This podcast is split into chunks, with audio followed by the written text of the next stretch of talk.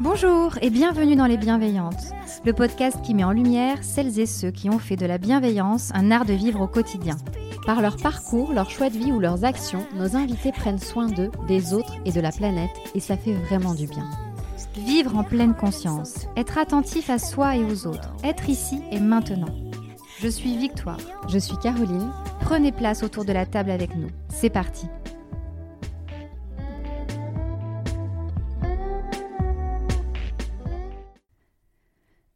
Notre invitée aujourd'hui est Elodie Garamond. Après avoir travaillé durant de longues années dans une agence de communication, Elodie décide de créer le Tigre Yoga Club en 2013.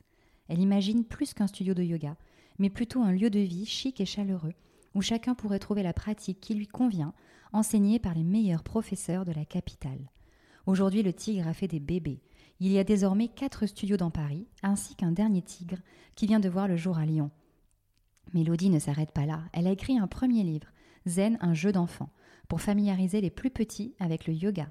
Puis un ouvrage plus personnel, Du chaos naissent nos étoiles, aux éditions Flammarion, où elle nous raconte sa quête du bien-être et sa recherche spirituelle pour oublier ses troubles et apprivoiser la vie autrement.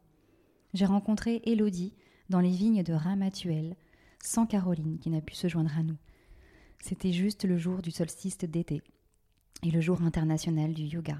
Une très belle journée pour rencontrer cette belle personne. Élodie, bonjour. Bonjour Victoire. Alors tout d'abord, avant de commencer notre conversation, une petite question toute simple mais importante. Comment vas-tu aujourd'hui? Alors je vais très bien. C'est très important et tu as remarqué que depuis le confinement, les gens se posent cette question avec beaucoup plus de sincérité, d'attention. Euh, on, on est plus, il y a plus d'épaisseur quand on demande à quelqu'un comment vas-tu, ça va bien, et on écoute la réponse. Ouais. Euh, Donc alors moi, donc moi, je vais très bien. Oui, je suis dans cette euh, dans cette énergie très particulière de d'un- d'une journée de nouvelle lune et de solstice d'été. Donc entre ce yin et ce yang qui sont tous les deux très puissants. Et, et je, je trouve que ce sont toujours des journées assez intéressantes énergétiquement. Donc je vais très bien. Alors, j'en ai pas parlé au tout début, mais Caroline, qui est avec moi dans Maman dans ce podcast, n'a pas pu venir aujourd'hui pour des questions d'organisation. Donc, je suis aujourd'hui toute seule pour poser les questions à Elodie. Donc, Elodie, euh, tu es à la, à la tête de plusieurs Tigres Yoga Club, mais pour ceux qui ne te connaissent pas ou ceux qui ne connaissent pas peut-être ta vie avant, on va revenir un petit peu en arrière. Désolée pour ce petit bruit. L'hélicoptère qui arrive n'est pas à moi. Mais c'est sympa, ça fait une ambiance musicale. Voilà. Donc, euh, on est pourtant euh, dans un champ de vigne. Donc, euh, mais bon, il y a un hélicoptère qui passe. Ça fait Voilà, pas. ce Ça sont fait... les imprévus, les ça. imprévus de la vie. Donc, on va revenir un petit peu en arrière et sur ta précédente vie avant le yoga. que faisiez-tu avant tout ça? Alors, euh, moi, j'ai fait, j'ai fait des études à Dauphine et puis j'ai travaillé pendant très longtemps dans les courses hippiques, qui est un milieu très masculin, très qu'on peut considérer comme étant déconnecté de la spiritualité ou en tout cas de cet art de vivre du yoga. Euh, j'ai travaillé là pendant dix ans, j'ai beaucoup voyagé. J'ai vécu aux États-Unis, j'ai vécu en Australie, j'ai passé du temps en Inde. Donc, euh, j'ai eu un parcours qui était loin d'être linéaire. Après, j'ai travaillé dans un groupe de communication et en 2013, euh, j'ai eu envie de, voilà, de créer le Tigre qui, qui ne portait pas ce nom d'ailleurs au début et qui était un, un projet dans lequel, qui était très personnel, mais dans lequel j'ai embarqué ma famille, mes copains. Euh, moi, j'ai eu la chance de grandir dans une grande famille avec beaucoup de frères et sœurs, beaucoup de cousins, beaucoup de tantes. Et, et on fonctionne de façon très clanique chez moi. Et donc, le Tigre, ça a été un projet très clanique. Et voilà, c'était. euh, je n'avais pas forcément la légitimité nécessaire pour le faire, puisque je n'avais jamais travaillé dans des, euh, dans des commerces ou du service de proximité. J'avais pas travaillé dans des restos, dans des boutiques, dans des salles de sport. Et j'ai réuni tout ça, tout ça en même temps. C'était une drôle de, une drôle d'aventure et qui ne, qui n'était pas forcément dans la ligne droite de ce que j'avais fait précédemment. Alors, on va revenir sur tout ça, mais là, je voudrais quand même relever quelque chose. Tu as dit que le tigre ne s'appelait pas comme ça au début? Ah ben, le tigre n'avait pas de nom Ah. et euh, donc euh, mon, mon beau-père et mon frère, qui sont mes associés, n'étaient pas du tout pour ce nom-là. Donc il y a eu pas mal de débats, mais j'étais enceinte et on ne dit jamais non à une femme enceinte. donc euh, j'ai eu gain de cause, j'ai eu gain de cause sur le tigre et euh, je pense qu'aujourd'hui on est tous très Et contents. pourquoi le tigre d'ailleurs? parce que j'aimais le- j'aimais l'esthétique euh, de l'animal et alors ce n'est pas moi qui l'ai trouvé, c'est une, une amie Diane que voilà que j'aime toujours aussi tendrement et qui euh, qui devait au départ s'associer avec moi et c'est elle qui avait trouvé le nom parce que je voulais un nom d'animal et voilà et puis quand elle m'a dit le tigre c'était une évidence et en fait c'est toujours resté dans un coin de ma tête. Donc, c'est les griffes du tigre qu'on voit sur ton petit logo. Exactement, sur les griffes du tigre. Et alors, le tigre, c'est le symbole de la force et de la sagesse. Et je trouve que euh, ce sont deux polarités qui sont intéressantes à réunir, surtout quand on parle de yoga, où on est justement dans une recherche de non-dualité et de, de réunir des polarités opposées. Et c'est également dans la mythologie d'Asie du Sud-Est le guide à travers la jungle, l'initiant. Et donc cette image du tigre comme guide euh, à travers une jungle urbaine dans laquelle on, on peut tous avoir tendance à se perdre euh, me paraissait euh, très proche du message que j'avais envie de transmettre. C'est très joli. Alors, je vais également revenir sur ton livre que tu as écrit du chaos pardon, naissent les étoiles aux éditions Flammarion. On en apprend un peu plus sur ton parcours. Moi, j'ai beaucoup aimé ce livre que j'ai lu euh, deux fois. Mais en revanche, il me manque encore une petite info et c'est la question que je voulais te poser. Euh, tu ne parles pas dans ce, dans ce livre de ta première ou de ta rencontre avec le yoga. Comment tu es tombée Oui, c'est vrai, c'est vrai, tu as raison. Alors, je m'en suis rendu compte après coup, mais peut-être parce qu'en fait, il n'y a pas eu une rencontre, il y en a eu plusieurs dans ma vie de rencontres avec le yoga. C'est probablement euh, la raison de, cette, euh, de cet oubli, entre guillemets. La première rencontre, elle s'est faite quand j'étais en, en fac à Dauphine, j'avais 18 ans, et je ne sais pas pourquoi en première année, j'avais pris l'option yoga, puisqu'il n'a n'y avait pas de véritable raison à l'époque. Et on était dans une salle euh, en sous-sol sans fenêtre dans le parking de la fac. Et je me souviens que notre prof, qui était plus un prof de PS avec un jogging Adidas trois bandes, euh, nous a parlé de, donc était notre prof de yoga, nous a parlé de Kundalini. Et c'était ma première rencontre avec ce terme de Kundalini et l'imagerie du serpent qui monte à travers euh, le corps et qui gravit les, les- les Mhm. centres énergétiques pour libérer l'énergie dans les chakras. Et, hum, et je revois très bien cette image du prof nous racontant, nous parlant de ça. Je, enfin voilà, je- les gens qui me connaissent bien te diront que je n'ai pas une très grosse mémoire, mais bizarrement, je me souviens très bien de cette, euh, cette séance. Donc j'ai fait cette première année de yoga à la fac qui m'a pas marqué autrement que par cette, euh, cette petite anecdote. Et après, j'ai re-rencontré le yoga quand j'habitais en Australie, donc trois ans plus tard, où j'avais du mal à dormir et ma, ma coloc à l'époque m'avait dit tu devrais essayer le yoga. Et j'ai rencontré une prof française, euh, enfin d'origine française, euh, qui, que j'ai suivie pendant deux ans.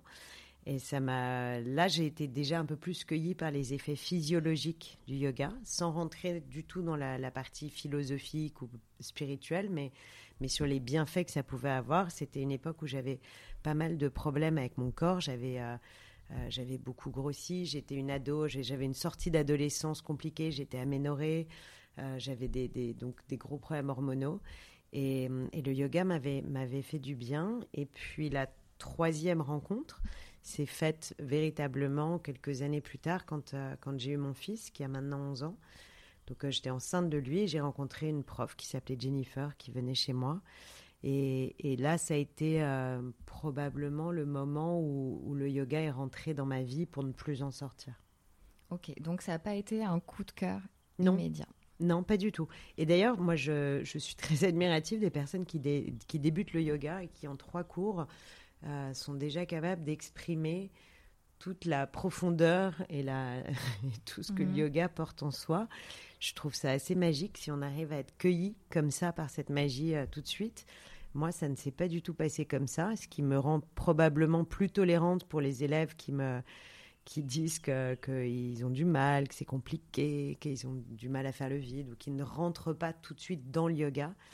Euh, moi, je, je comprends ça parce que c'est le chemin que j'ai eu et j'ai mis des, des- ouais, une dizaine d'années peut-être avant d'être, avant de, de, de, ressentir que la partie, que l'aspect physique, la pratique posturale n'était finalement qu'une toute petite partie immergée de l'iceberg. Mhm.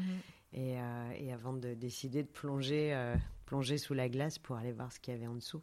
Bah, tu as tellement voulu plonger qu'en 2013, tu décides de créer euh, ton propre studio. Donc, tu es enceinte de ta fille à l'époque.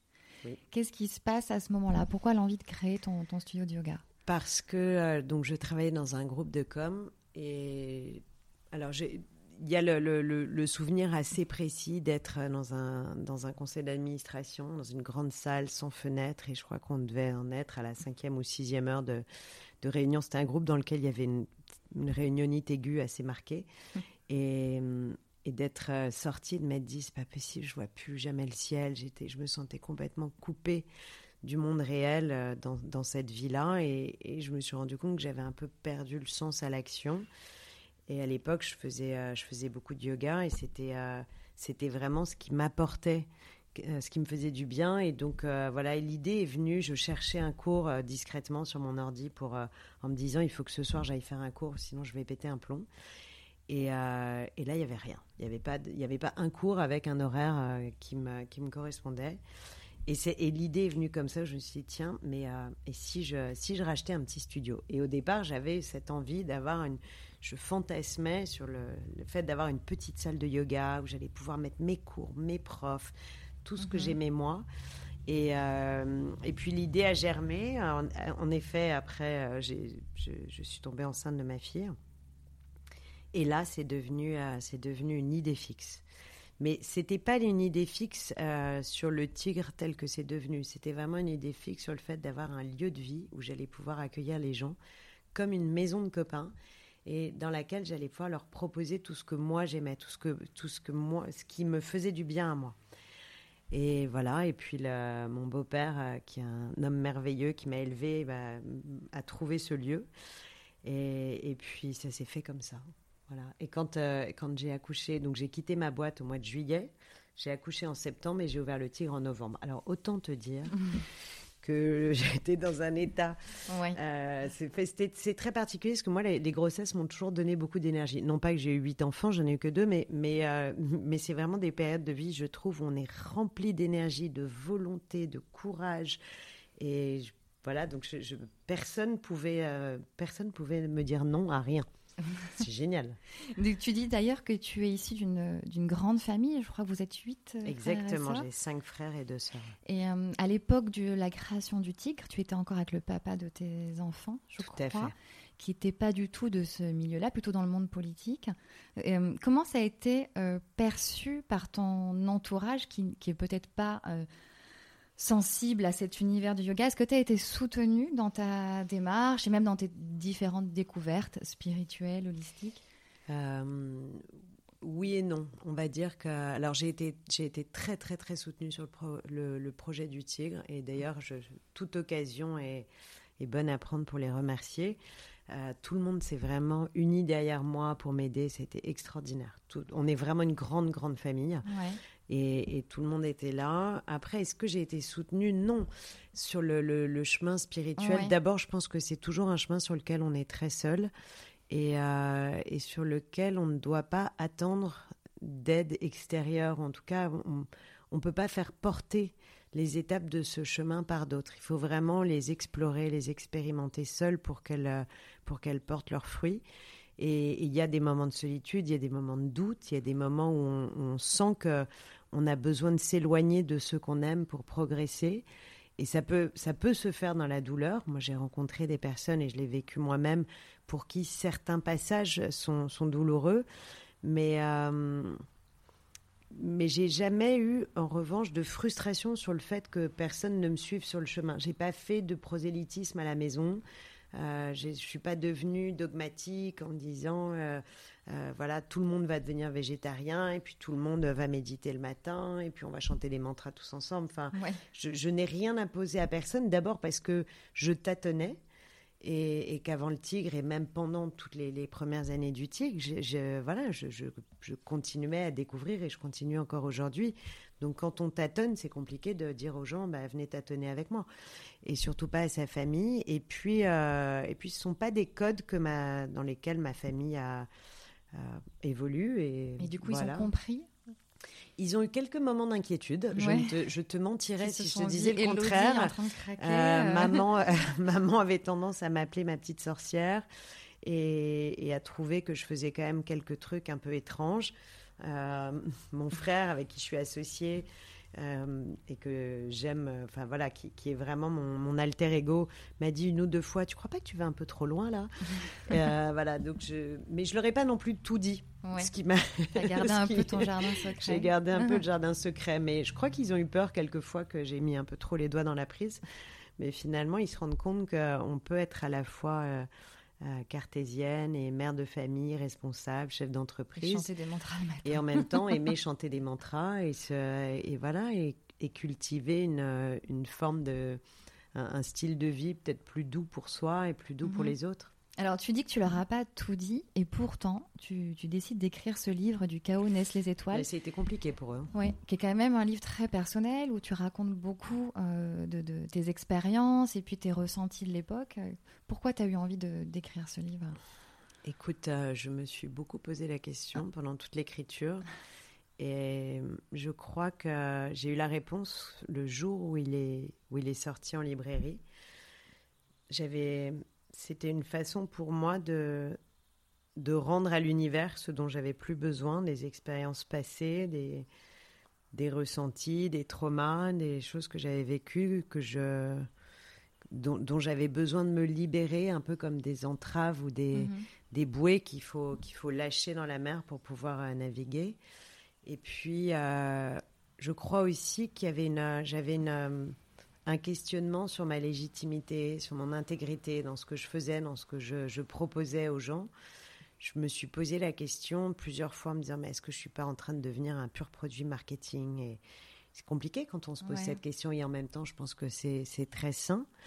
Mais c'est vrai que cette question d'intégrité était quelque chose qui m'a qui m'habitait beaucoup et ce livre a été une façon aussi de me dire à moi-même qu'en fait tout ça existait et que tout ça était réel, concret, et que quand j'assemblais les perles euh, bout à bout sur un même fil, euh, ça constituait véritablement un, objet, un collier, un, un mala euh, qui avait du sens et qui, était, qui était vrai. Voilà, donc ça a été, et effectivement, ça a été, ça a été très compliqué pour ma famille. J'ai quand même mis des filtres. Alors, on- on- c'est- peut-être pas évident à la lecture du livre, mais je t'assure que pourtant, il y en a eu. J'ai mis des filtres par rapport à mes enfants, avec l'idée que peut-être un jour ils le liraient, par rapport Mhm. à mon ex-mari, à ma famille, et à aucun moment je n'ai voulu que ce livre soit un réquisitoire ou soit un, un règlement de compte euh, pour euh, voilà pour, pour, euh, revendiquer ou pour me absoudre des choses du passé. C'était vraiment un témoignage pour aider les gens euh, qui pouvaient se poser des questions à comprendre qu'on a tous en nous des clés de résilience, qu'elles existent autour de nous ou en nous, et peut-être faire gagner du temps à des personnes. Parce que les scènes de vie que je décris dans le livre, que ce soit une séparation, euh, un échec professionnel, un avortement, un deuil, euh, tout ça, c'est la vie. On va Ouais. tous l'expérimenter, Mhm. si, ou on l'a tous déjà expérimenté. Et sont simplement des étapes du chemin de vie. Et moi, à chaque étape de ma vie, j'ai eu la chance de faire des rencontres, euh, des rencontres avec des gens, des, rencontres avec des pratiques, avec des, des soins, des thérapies. Et je me suis rendu compte au fil de l'écriture, parce qu'il n'y avait même pas de plan quand j'ai commencé à écrire ce livre. Ça s'est fait vraiment comme un journal intime. Et, C'était très et intuitif. c'est venu, c'est- et c'était très intuitif. Et je me suis rendu compte qu'en fait, chaque, chacune de ces rencontres était associée avec un moment de ma vie qui avait été un moment gai ou, ou triste, euh, difficile ou facile, mais, mais qui, qui était marqué dans un moment. Et, et j'ai eu envie de partager ça pour aider les personnes qui peuvent traverser ces moments à, à les traverser plus vite ou à les traverser mieux et surtout à, à trouver des ressources pour, euh, pour traverser ça. Alors on va revenir sur ce, que, sur ce que tu viens de dire parce que c'est très intéressant. Mais d'abord, tu as commencé par me dire que tu ne te sentais pas légitime quand tu as ouvert le tigre. En quoi tu ne te sentais pas légitime? Parce que tu n'étais pas dans le monde entrepreneurial ou parce que tu n'étais pas toi-même enseignante au départ? Oui, probablement, probablement pour ça, parce que j'étais pas enseignante, parce que euh, euh, je n'étais, justement pas issue d'une famille dans laquelle j'avais grandi avec euh, un partage de spiritualité. Parce que je n'étais pas, j'avais pas passé 15 ans de ma vie à parcourir les chemins du, les chemins de l'Himalaya ou Ouais. voilà, je, je- je- comment dire, j'ai grandi, euh, je, je- je me suis toujours étiquetée moi-même comme euh, comme euh, bourgeoise de l'Ouest parisien. Et je le portais à ce moment-là un peu comme je le portais un peu comme une croix. C'est absurde, hein, mais je, je crois que c'est aussi ce qui fait que Tu t'es senti jugée j'ai quand tu as ouvert le j'ai tigre été très jugée. En plus, j'avais choisi délibérément de, de un positionnement haut de gamme pour le, le Tigre, le Ah premier Tigre qui a ouvert compris. dans le 16e. J'étais Uh-huh. dans un quartier euh, très huppé. Euh, j'ai pratiqué euh, rapidement des prix un, un peu plus élevés que le marché. C'était un lieu très beau. Donc, euh, mais ça, c'était c'était un c'était un choix euh, marketing entre guillemets. J'avais envie Oui. de faire ce lieu comme certains ont envie d'ouvrir des hôtels 4 étoiles plutôt que deux, ou de créer des marques de cosmétiques euh, Bien haut sûr. de gamme ou de sacs. Mais, Mais ça ne se dans faisait yoga, pas dans le yoga. dans le yoga, exactement, ça ne se faisait pas. Et donc, il y avait beaucoup de jugements par rapport à ça. Et j'ai été très critiquée. Euh, maintenant, ça coule sur moi. Je, je dois dire que les, les- les critiques ne m'atteignent vraiment plus beaucoup. Mais à l'époque, forcément, c'était, c'était, c'était assez gênant. Et, euh, et j'avais besoin de justifier en permanence pourquoi j'avais fait ces choix, pourquoi j'avais ouvert ci, et pourquoi j'avais cette légitimité, moi, de porter ce projet, alors que j'étais déjà convaincue moi-même que je ne l'avais pas. Oui. C'est très compliqué de Ouais, faire ouais, comprendre, aux- de faire sentir aux autres, mais même aux gens, à tes équipes, aux gens avec qui tu travailles, que euh, c'est bien toi la dépositaire du projet. Mhm. Et, euh, et ça, a été un, ça a été un peu un combat avec moi-même et le, le fait d'avoir, au bout d'un an ou deux, commencé à suivre des, des enseignements pour euh, des, des, des, hum, teacher training, fait des formations, pardon. Tu t'es formée pour ça parce que tu ne te sentais non, pas légitime Non, je ne l'ai pas fait pour ça. Alors peut-être peut-être inconsciemment, je l'ai fait vraiment moi pour le, pour le plaisir. Euh, j'ai commencé par faire une formation de yoga pour les enfants. Après, j'ai fait une formation en ashtanga. Après, une formation en vinyasa, une formation en yin yoga. Mais à aucun moment, je, ne- je ne me suis formée pour enseigner officiellement. Oui. Voilà. Et après, à l'intérieur de moi, je pense qu'il y avait une, euh, euh, une envie à la fois de me sentir plus légitime et puis une envie de partager. Et c'est vrai qu'aujourd'hui, j'enseigne peu, mais j'enseigne bien. C'est-à-dire quand je le fais, je Tu n'enseignes pas dans tes studios? Non. J'enseigne dans les retraites, euh, dans des événements, j'enseigne pour des amis, pour des causes qui me sont chères. Et euh, mais j'enseigne pour partager le yoga comme, comme moi, Oui. on l'a partagé avec moi. Je n'enseigne pas pour, euh, pour en vivre. Alors je, je préfère garder euh, cette Et chance tu restes élève aussi dans tes studios? Je reste très élève. Je suis essentiellement une élève. C'est bien. Alors justement, on va revenir sur ce que tu disais tout à l'heure. Euh, le yoga, mais aussi d'autres pratiques holistiques t'ont permis de te réconcilier avec ton corps et te diriger vers une meilleure alimentation. Donc tu en parles un petit peu, même pas mal dans ton bouquin. Comment peux-tu expliquer avec ceux qui nous écoutent et qui ne sont pas encore familiarisés avec le yoga ce lien si étroit qu'il y a entre le corps et l'esprit, ce qui est d'ailleurs la même la définition du mot yoga, yuj. Comment cette pratique physique a pu, enfin, peut faire changer notre alimentation, et notre façon de, de, de- de voir la vie? Comment ça, toi, ça t'a aidé en tout cas Alors, dans ton euh, rapport au corps? Euh, je reprends juste le début de, de, de ton propos, c'était de dire qu'il y avait le yoga et d'autres pratiques. Et en effet, euh, moi j'ai été aussi très accompagnée par une sophrologue à l'époque où euh, j'ai eu des, des- j'étais anorexique, j'étais très déprimée et, hum, et j'avais un rapport au corps qui était euh, extrêmement conflictuel. Je, je ne m'aimais pas. Je pense que j'ai fait beaucoup de choses pour faire souffrir ce corps. Il y avait, il y avait comme un peu un esprit de vengeance ou de, en tout cas, il y avait un désamour majeur entre mon corps et moi. Voilà.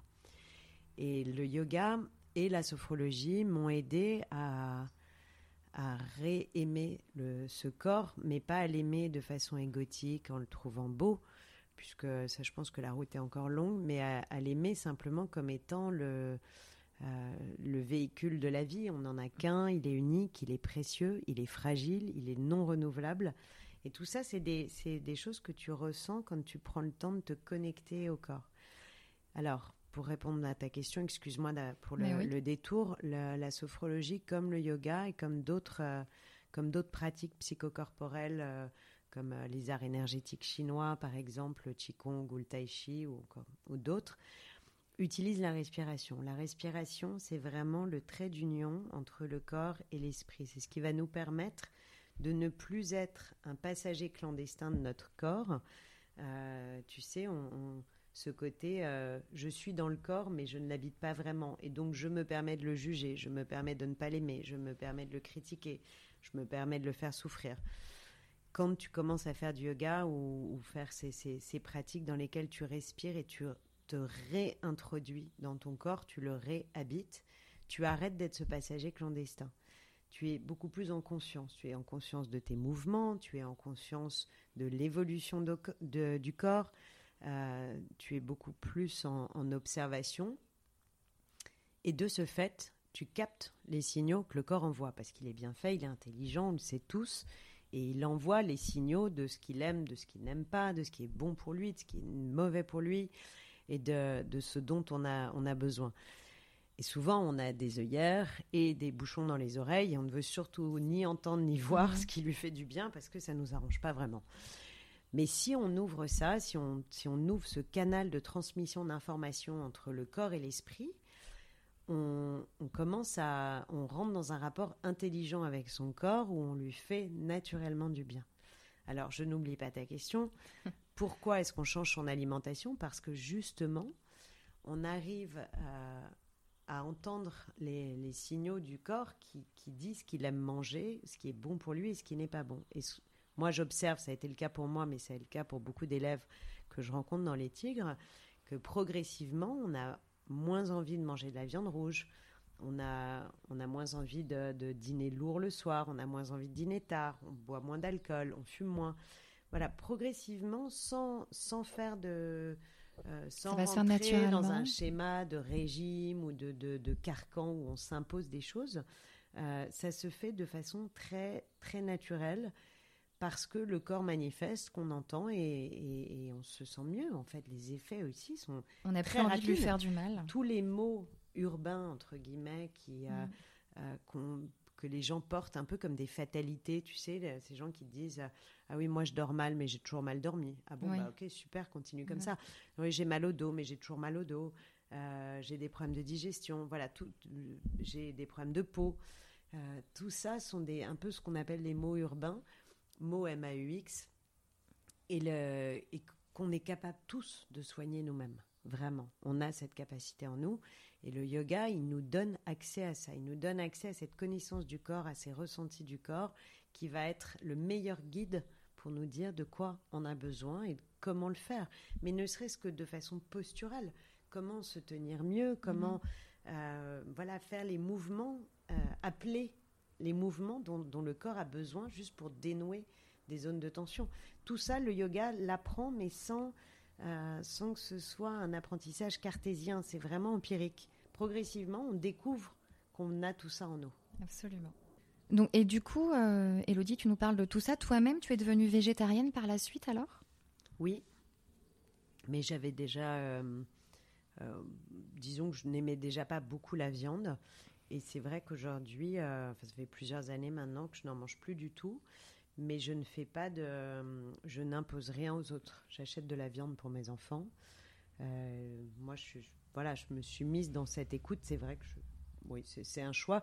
Je suis pas végane. Euh, je considère que euh, les vrais véganes sont ceux qui ne portent pas de cuir, qui ne, qui Oui, ne, qui mais c'est dur d'être un miel. Voilà, vegan, moi j'adore le miel. Euh, J'aime le fromage de chèvre. Oui. Euh, voilà, donc je, je ne suis pas végane et je n'ai absolument aucun jugement pour ce que mangent les gens. Je suis pas. Je, je pense que la vie est suffisamment complexe pour ne pas avoir à, à recevoir d'injonctions de manger ci. Oui, mais c'est vrai qu'il y a un petit ça, peu, je euh, qu'il faut c'est- se- Mais tu sais, moi, souvent, euh, les gens me disent, quand, si je bois un verre de vin, on va me dire Oui. Tu bois du vin alors que t'es yogi? Bah oui, ça me fait. J'en bois pas beaucoup. C'est ce que j'allais, ce que dire. On n'est pas suis- obligé d'être végétarien pour être un bon yogi d'ailleurs. Donc, Et c'est euh, pour ça que je ne, je ne, je ne m'impose rien. Le yoga, c'est au départ une histoire ancienne, enseignée par des grands maîtres spirituels en Inde il y a plus de 5000 ans. Toi qui as justement cassé les codes du yoga, En créant un club chic, loin des ashrams traditionnels, penses-tu qu'il soit possible aujourd'hui d'intégrer tradition et spiritualité dans le yoga moderne d'aujourd'hui? C'est une très bonne et longue Oui. question. Euh, oui, je pense que c'est possible parce que si je ne le pensais pas, euh, je fermerais la, porte des tigres. Euh, je le pense et, j'ai envie d'y croire. Est-ce que c'est difficile? Oui. Euh, Aujourd'hui, ce qui est compliqué, c'est que les gens pratiquent pour beaucoup avec cette idée de consommer sur étagère et de, de vouloir prendre un peu de ci, un peu de, un peu de psychomagie, un peu de philosophie, un peu de spiritualité, euh, et de constituent leur, leur, euh, leur boîte à outils psychocorporelle pour se faire du bien, ce que je trouve très bien, mais souvent attendent un résultat rapide. On est un peu dans cette ère de la consommation qui doit apporter des bienfaits. Et souvent, moi, on me dit, j'ai envie de maigrir, quel yoga je peux faire Oui. euh, j'ai besoin de dormir, quel yoga je dois pratiquer, ou euh, je vais faire un rituel de nouvelle lune pour ceci, pour faire quelque chose. Alors, c'est un peu gênant de d'être en permanence dans l'attente de ce résultat, de- comme si euh, chaque pratique, comme si le yoga devait devait livrer quelque chose, devait justifier son authenticité à travers l'atteinte d'un résultat.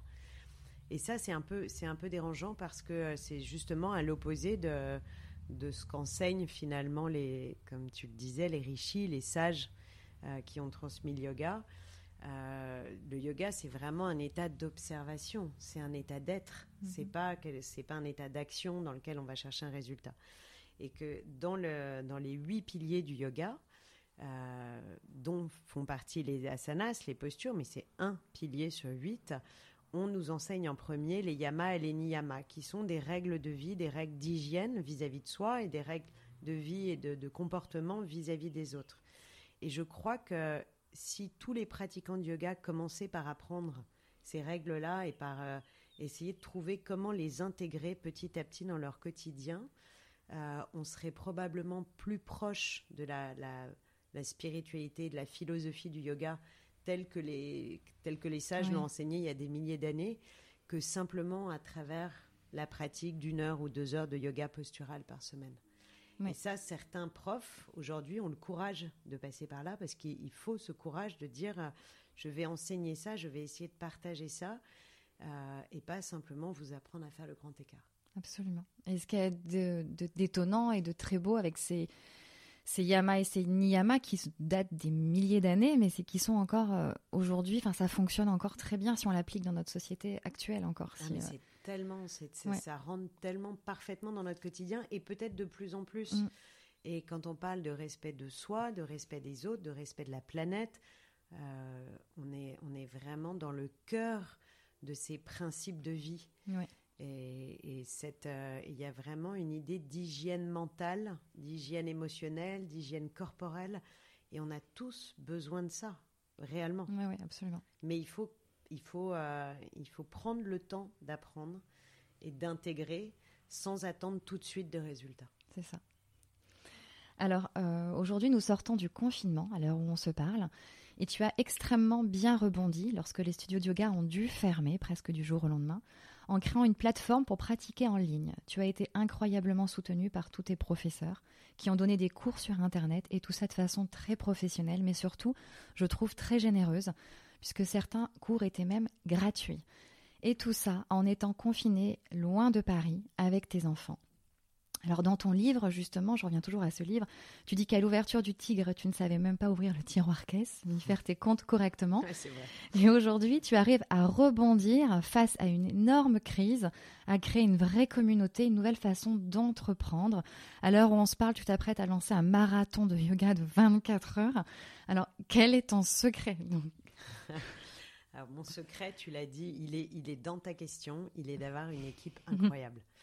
Euh, J'ai eu cette chance depuis le début du Tigre d'avoir une équipe de profs très fidèles et une équipe autour de moi. Euh, je pense notamment à Capucine, qui est ma meilleure amie, qui, qui manage un Tigre. Je pense à, toutes les équipes qui m'entourent, Carole, Julien. Enfin voilà, on est, on est très très nombreux. Euh, c'est une équipe qui est fidèle, qui est engagée et qui vit le projet vraiment comme moi je le vis, comme un, comme un projet de vie. Alors ça c'est ça c'est le ça c'est mon c'est mon arme secrète cette équipe. Et effectivement, quand, euh, quand il a fallu fermer les tigres en 24 heures, on s'est mis en ordre de marche. C'était incroyable. On a vécu, on a vécu 48 heures qui étaient folles puisque euh, j'ai demandé à tout le monde de venir passer 48 heures à tourner des vidéos. Mhm. Et on a offert des vidéos pendant tout le confinement. Ça a continué. Chaque jour, il y avait deux vidéos à 11 heures pour les adultes et à, et à 17 heures pour les enfants, qu'on avait appelé la quotidienne du tigre. Et c'était gratuit sur Facebook et sur YouTube. Et tout le monde a joué le jeu. Et c'était, c'était assez génial parce que parce qu'il y avait un acte de, générosité très spontané. Et on ne pouvait pas nous le reprocher une fois de plus en nous disant Ah, ouais. machin, c'est marketing, c'est communication, c'est ceci, cela. C'est vraiment venu du cœur en 24 heures. Et, euh, et, ça nous a en plus, euh, ça nous a beaucoup soudés les uns aux autres malgré les distances, comme tu l'as dit. Certains, on est évidemment, on était tous euh, éclatés hein, géographiquement. Et voilà, il y, a eu ce projet. Et puis le, le projet du Tigre Yoga Play, qui est donc une plateforme vidéo qu'on a intégrée dans l'écosystème du Tigre et qu'on a développé. On a recommencé à faire des tournages et c'est un parce que je crois qu'il y a un usage qui s'est créé de, la consommation du yoga à la maison et que les gens se sont rendus compte que finalement pratiquer chez soi, ça lève pas mal de freins à la pratique. Le, principal frein à la pratique du yoga aujourd'hui, c'est le regard qu'on porte sur soi, qui est le plus inhibant le plus enfermant qui soit. On se dit toujours ah mais non moi je peux pas faire de yoga parce que je suis pas souple, parce que je ne touche pas mes pieds, parce que je ne suis pas comme si, parce que je ne parle pas sanskrit, parce que je n'ai pas le bon legging. Euh, mhm. voilà, il y a toujours mille raisons de procrastiner et de ne pas pratiquer. Et en réalité, si on pouvait pratiquer ne serait-ce que 10 minutes ou un quart d'heure chaque jour chez soi, on sait que c'est un life changer. Vraiment, c'est un, un, un transformateur de vie, le yoga. Alors, pratiquer à la maison, finalement, comme on n'a plus le regard des autres, eh bien, on se rend compte qu'on n'a plus son propre regard sur soi. Mhm. C'est assez incroyable. C'est là où on réalise à quel point, bah, si, finalement, on peut pratiquer sans être souple, sans avoir les codes, sans savoir euh, faire ceci ou cela. Et, je crois que euh, cet usage de la pratique à la maison va perdurer au-delà des périodes de confinement. Tu as vu, je dis des périodes. C'est un peu, je, me porte un peu l'œil en disant ça. Alors, on va dire la, période, de confinement. Je crois que ça va perdurer parce que ça va permettre d'intégrer le yoga beaucoup plus dans son quotidien, ce qui n'empêche pas euh, de continuer à pratiquer en studio. Je vais quand même pas me, me scier la branche sur laquelle je suis assise, mais, mais euh, j'y crois beaucoup. Et puis, et puis aussi, très clairement, euh, ça lève deux freins qui sont géographiques et économiques. Bien sûr. Euh, parce que euh, bah, nous, l'abonnement, il est à 8 euros par mois pour avoir accès à 300 vidéos. Donc, c'est évidemment beaucoup, beaucoup plus facile, beaucoup plus accessible et, moins contraignant en termes d'agenda et de, voilà, de, de temps. Donc, donc ça, ça a, été, ça a été un projet formidable. Euh, et, j'étais très contente que les profs et que toutes les équipes tout le, monde a joué le jeu. Tout le monde a joué le jeu, tout le monde adore. C'est nouveau hein, pour les profs, c'est un peu challenging quand même d'enseigner vidéo, surtout que maintenant on a des programmes de live. Euh, et ces fameux cours figito, j'adore ce mot, ah. je, le, je, le, casse tout le temps. Mais donc le figital, c'est de donner un cours avec en même temps des élèves dans la salle et en même temps des élèves qui te suivent. C'est ce que tu vas continuer à faire à l'ouverture C'est ce qu'on continue à faire mais à partir d'après-demain. Euh, donc les cours seront euh, filmés. Voilà, et les cours, les cours seront filmés. Ils le sont déjà, mais à partir de, du lundi 22, on va rajouter les élèves puisqu'on réouvre les portes des tigres. Et, et, on va voir, c'est une nouvelle, une nouvelle façon d'enseigner, une nouvelle façon de, de donner et de recevoir le yoga. Euh, bon, j'ai pas de boule de cristal, donc euh, je ne peux pas te dire si ça va être bien, mais en tout cas, on met tout en œuvre pour que ce soit le mieux possible pour les élèves et pour les profs, parce qu'il ne faut pas oublier que enseigner le yoga, ça doit rester un immense plaisir. On n'est pas, euh, enfin voilà, c'est pas un métier comme les autres euh, de d'enseigner le yoga. C'est il faut, on peut pas le faire de façon mécanique. Il faut le faire avec son cœur, avec son esprit, avec son instinct, avec son intuition. Et, si ça devient trop, euh, trop compliqué de le faire parce que euh, y a les caméras, parce qu'il y a ci, parce qu'il y a ça. Et, Là, tu testes pour l'instant. Tu sais pas si tu vas. euh, pour l'instant, on a prévu de continuer, mais moi, je, je pense que quand on fait du yoga, on est flexible dans son corps et on est flexible dans sa tête. Donc, euh, Mhm. je reste, je reste flexible à l'idée que si ça ne marche pas, j'arrêterai. Bon. Alors, comment est-ce que tu vois euh, l'avenir du Tigre euh, aujourd'hui? Est-ce que tu envisages d'ouvrir d'autres studios, peut-être ailleurs qu'à Paris? Non, pour l'instant, on a, on a donc, comme tu l'as dit, quatre studios à Paris, plus un cinquième qui est la Maison du Tigre, qui est le- un lieu Oui, qu'on a ouvert l'année parlé. dernière, dans Mhm. lequel euh, on donne des formations. Donc, l'Académie du Tigre crée- propose des programmes de formation dans cette maison, et puis on fait beaucoup d'événements aussi là-bas, d'événements pour des entreprises, d'événements caritatifs. euh, voilà. Donc, ça, c'est notre cinquième espace. On a Lyon, comme tu l'as dit, qui a ouvert au Grand Hôtel Dieu. On a également Deauville et Monaco. Euh, pour l'instant, on n'a pas d'au- d'autres ouvertures prévues. On va se concentrer sur ce, ce projet digital qui est un, un projet Ouais. assez majeur pour nous. Mais euh, à chaque fois que je dis avec beaucoup de sérieux à mes équipes, non mais c'est terminé là, c'est le dernier que j'ouvre, à chaque fois je sens qu'il y a un petit sourire en coin en disant mais oui c'est ça. et effectivement, généralement six mois après, j'arrive en disant oh, faut que je vous dise j'ai une idée géniale, on va ouvrir là. Voilà, donc j'ai arrêté de dire que je n'allais plus ouvrir de tigre parce que j'ai la. Tu es flexible, comme tu disais. Oui, c'est surtout que tu sais, pour moi, la liberté, euh, la liberté que m'offre le tigre et la liberté que m'offre la vie ou que j'ai choisi d'avoir dans ma vie, c'est de pouvoir dire oui à tout ce que la vie me propose. Et, et si je n'ai plus ça, je considère que Tu j'ai ne fermes fait pas les mauvais portes. choix et que et qu'il y a quelque chose qui fonctionne plus euh, dans ma vie privée comme euh, comme dans ma vie du tigre. Donc euh, donc voilà, je, je, je dis oui à je dis oui à ce que la vie propose aujourd'hui et à ce qu'elle proposera demain.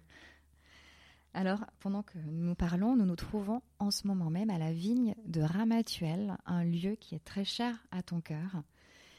Est-ce que chez, ton amie Alexandra, où, tu organises une retraite, est-ce que ces moments sont importants pour toi parce que tu organises beaucoup de retraites avec le Tigre? C'est quelque chose d'important auquel tu tiens? Oui, c'est alors non seulement j'y tiens, mais j'en ai ai réellement besoin. Euh, c'est quelque chose qui est que j'ai mis un peu de temps à faire comprendre à ma famille, à mes associés. Comme tu en parlais tout à l'heure en disant est-ce qu'ils te soutiennent. euh, je, sens bien que ces moments où je m'enferme dans ma bulle, euh, c'est quelque chose de compliqué pour eux. euh, Enfin, c'était, maintenant tout le monde a compris. Je crois que la, retraite, dans le, dans le sens dans lequel on, on- la propose nous avec Alexandra ici et dans les autres lieux de retraite où j'organise des séjours, j'essaye toujours d'être dans cette idée de retrait d'essence. Euh, un, des, un des huit piliers du yoga dont je parlais tout à l'heure, Pratyahara, c'est ça, c'est ce retrait d'essence. Donc c'est être capable de revenir à l'intérieur de soi. Ce qui est quelque chose de difficile dans notre monde, dans Mhm. notre vie, dans notre quotidien, parce qu'on est, on est sursollicité par des messages permanents, par des envies, par les réseaux sociaux, par, euh, par tout ce qu'on a envie de consommer, de vivre, d'être. De, de... Et c'est, c'est- la vie est assez joyeuse finalement Mhm. quand tu es tout le temps en train de te remplir de tout ce qui t'entoure. Mais pour profiter mieux de ça, je sais que moi j'en ai besoin et je pense que d'autres peuvent en avoir besoin aussi. C'est aussi par moment de revenir à l'intérieur de soi, de se reconnecter, de, placer son regard à l'intérieur, ses cinq sens à l'intérieur. Et, et dans ces retraites, on essaye de proposer ça. Et c'est pour ça que ce sont des retraites où euh, il y a beaucoup de moments de silence, il y a beaucoup de moments de méditation, où on emmène euh, les personnes voir le, le lever du soleil, qui étonnamment pour beaucoup de personnes est une, souvent une première expérience. Euh, voilà, c'est aussi une reconnexion à la nature. Alors là, Mm. comme tu le dis, on est dans ce contexte un peu magique aujourd'hui, et surtout que après avoir été tous confinés, retrouver euh, la terre de Ramatuel, les odeurs, les, euh, les bruits, Mm. c'est- c'est assez incroyable. C'est un vrai cadeau. C'est voilà, moi je, je pense que ce n'est jamais le bon moment pour personne de partir en retraite. On a toujours autre chose toujours à faire. C'est toujours hein. compliqué. Il y a toujours euh, les enfants, le boulot, le mari, les copains, un anniversaire, etc. Mais quelque part, chacun devrait trouver un moment pour, euh, pour s'isoler quelques jours, avec nous ou pas d'ailleurs. Mais, mais je crois que c'est vraiment un cadeau euh, à se faire à soi-même. C'est vrai. Et c'est pour ça que je suis là. Et voilà. Et on est très contents d'être là ensemble. Alors, on va finir avec nos trois questions habituelles. Elodie, quelle est pour toi, quelle est selon toi la définition de la bienveillance?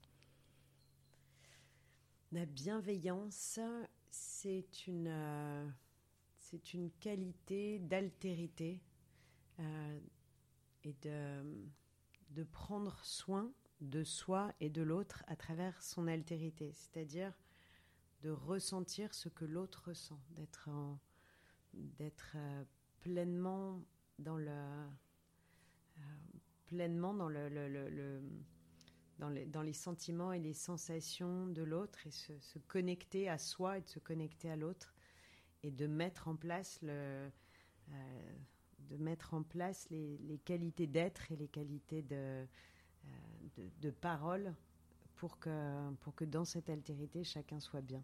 Alors, c'est un peu compliqué ce que je viens de non, te non, dire. mais tu disais que tu, ne, tu n'enseignais pas le yoga, mais moi j'ai eu la chance hier de faire un cours avec toi de yin yoga qui était très joli sur le chakra du cœur, Ama Hatha. Et tu as parlé de la bienveillance pendant le cours, alors peut-être que tu as oublié, mais moi ça m'a beaucoup touchée.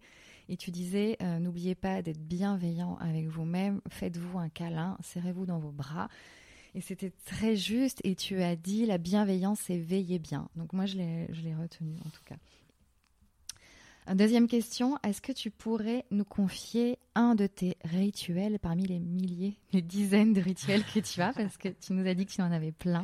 Ah, J'ai plein de rituels, mais je pense que c'est très important d'avoir ces, d'avoir ces, rituels. Je crois que chacun devrait avoir ses petits rituels, il peut y en avoir plusieurs.